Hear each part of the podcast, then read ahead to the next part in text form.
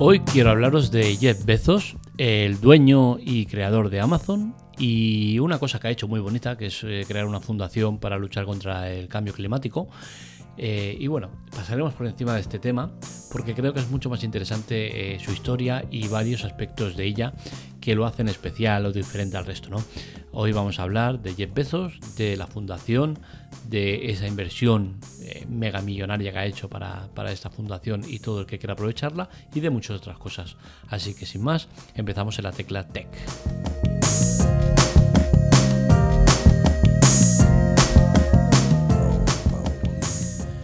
Pues bien, como sabréis, Jeff Bezos es el hombre más rico del mundo, es el creador de Amazon, entre otras muchas cosas. Es un hombre que tiene una fortuna incalculable. Bueno, sí que está calculada, pero es muy difícil decir cuánto dinero tiene. Eh, marean los números.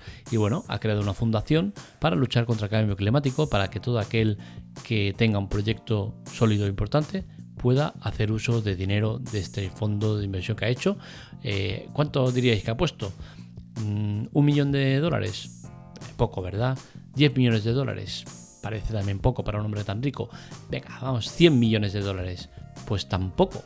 Concretamente ha puesto 10.000 millones de dólares para eso, para que científicos, investigadores y demás personalidades luchen para combatir el cambio climático.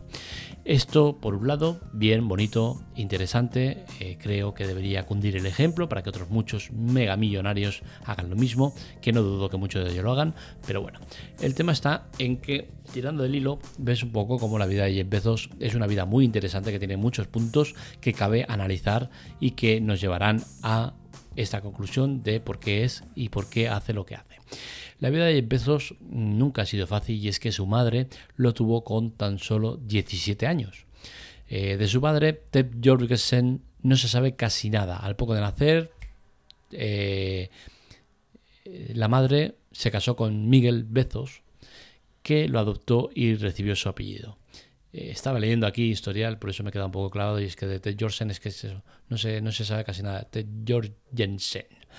Em, Miguel, el padre adoptivo de, Jeff Bezos, era cubano con, familia procedente de Valladolid, aquí en España. Eh, Amazon no siempre ha sido lo que conocemos hoy. De hecho, el primer nombre que recibió Amazon fue el de Relentless. Esto eh, al poco lo tuvo que cambiar, de hecho no duró ni un año, y es que sus amigos le aconsejaban el cambio ya que ese nombre era un poco siniestro y no eh, llegaba eh, a inspirar nada. Entonces fue cuando lo cambió por el de Amazon. como curiosidad, esta página web sigue siendo propiedad de él y si le das a su link te dirige directamente a Amazon. Bezos se separó de su primera mujer en el 2019. Tiene con ella cuatro hijos en común y cuando fundó Amazon dejó un puesto importante, ya que era vicepresidente de una compañía. Eh, y bueno, por lo que vemos, no es que le haya salido precisamente mal al chaval, ¿no?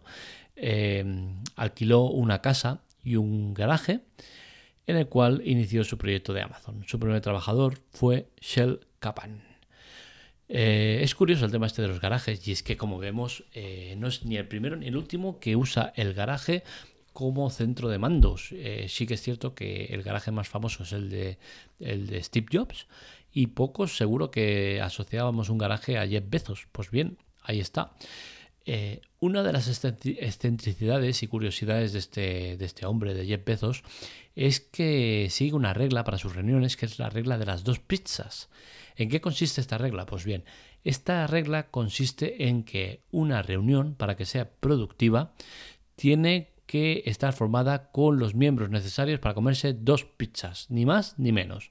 Es decir, tiene que ser una reunión con poca gente y que sean capaces de comerse esas dos pizzas.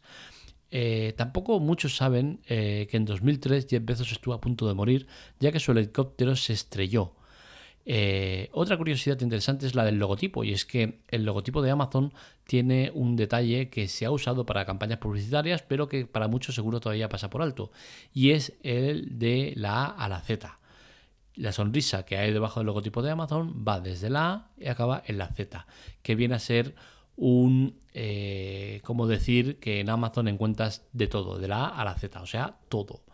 En los inicios de Amazon solo se vendían libros. En la actualidad después de 25 años de vida, ya que nació el 5 de julio del 95, eh, Amazon es una de las tres empresas más valiosas del mundo. Interesante ¿eh? todo el tema. Eh, la suerte del tiempo es importante y es que en 1994 Jeff Bezos vio un estudio en el cual se leía que en un año el entorno web había crecido un 2300%. Es decir, fue cuando hizo todo el boom el Internet y la gente empezó a usar el Internet. O sea que todo aquel que hiciera un proyecto eh, online con cara y ojos, con potencia, eh, ahora seguro que estarán forrados o tendrán una empresa muy valiosa y muy estable. El motivo es ese, ¿no? Iniciaron todo, todo esto de Internet y, seguro, estoy seguro que eh, la mayoría de ellos han triunfado o sus empresas han sido importantes. ¿Qué más puedo contar aquí de esto? Pues Amazon tiene una serie de curiosidades eh, en el tema de programación, por ejemplo, eh, la web en sus inicios tenía un error muy grave de programación que permitía a los usuarios engañar a la web. Es decir, si tú en la web ponías eh, un pedido de libros en negativo, al final acababan poniéndote dinero en tu tarjeta de crédito y es que la web se volvía loca y entendía que tenía que hacer una devolución. Esto a día de hoy, si pasara, eh, sería el fin de esa empresa en menos de dos días. Y es que correría como la espuma y la gente la aprovecharía para eh, hundirla. Eh, el ingenio de Bezos y los suyos fue muy interesante al principio y es que, como os he dicho antes, Amazon era de venta de libros. Entonces, los libreros, para vender los libros ahí, le imponían un pedido mínimo de 10 libros. ¿Qué hacían los de Amazon? Pues cogían y pedían el libro de, del usuario en cuestión que quería comprarlo en su plataforma y luego compraban nueve manuales de LinkedIn. ¿Qué pasa? Que no había manuales de ese tipo porque siempre estaban agotados y el librero pues se veía la obligación de venderle el libro porque no era culpa suya de que no tuviera los manuales. Con la cual cosa al final eh, Amazon se salía con la suya y conseguía lo que quería. Otro eh, momento muy pillo y muy interesante fue cuando en 99 Amazon decidió introducir juguetes en la web. ¿Qué pasa? Que para cubrir las necesidades de la época navideña, que fue cuando entró en vigor esto de, los, de los, juguetes en Amazon, em, y, la creciente fiebre por el tema de Pokémon, los empleados de Amazon no dudaron en comprar todas las existencias disponibles en la web de Toys, de, de Toys R Us para venderlos después en Amazon. Esto fue un bombazo ya que Toys R Us por esa época también era cuando empezaba en, el tema web y eh, no habían medios o no había forma de eh, entender que esto era una compra masiva que habían hecho desde Amazon y no podían eh, anularlo o congelarlo. Hoy en día esto no pasaría. ¿Por qué? Porque se percatarían que hay una compra masiva de productos con fines lucrativos. Eh, ¿Qué pasa? Que para colmo, eh, Toys R Us tenía eh, como a modo de, reclamo el envío gratuito, con la cual cosa Amazon cubrió esas navidades de sobras con, el tema de juguetes y encima lo hizo a coste cero. Es muy interesante el tema este de Toys R Us, cómo el pillaje de, los de Amazon consiguió algo que, que, seguramente hoy en día es prácticamente imposible que pueda hacer, porque me parece que ni siquiera se puede hacer, ¿no? Eh, otra curiosidad de Amazon es que la sede de Amazon se encuentra en Seattle, en Washington, y cuenta con 40.000 trabajadores. Esto supone un 7,5% de la, de la población con edad a trabajar de la ciudad. Una burrada. El récord de Amazon lo sostenta desde 2016 cuando la empresa de Jeff Bezos consiguió entregar un paquete en California en tan solo 13 minutos después de su compra. Increíble. Sabemos que Amazon una de las máximas es entregas muy rápidas en 24 horas. Incluso hay veces que lo hace el mismo día, pero es que, que lo entregue en 13 minutos me parece una burrada.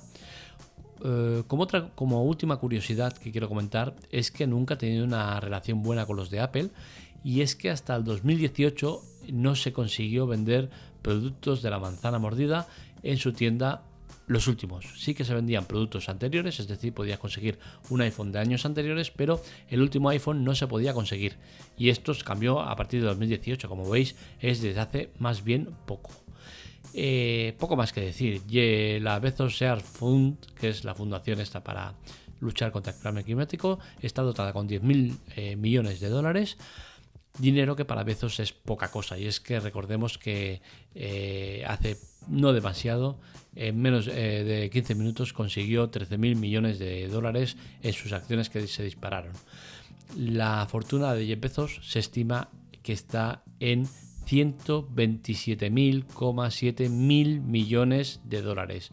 Una exageración que me parece que ni, siquiera he sido capaz de pronunciarla bien. Y es que la fortuna de Bezos es, espectacular.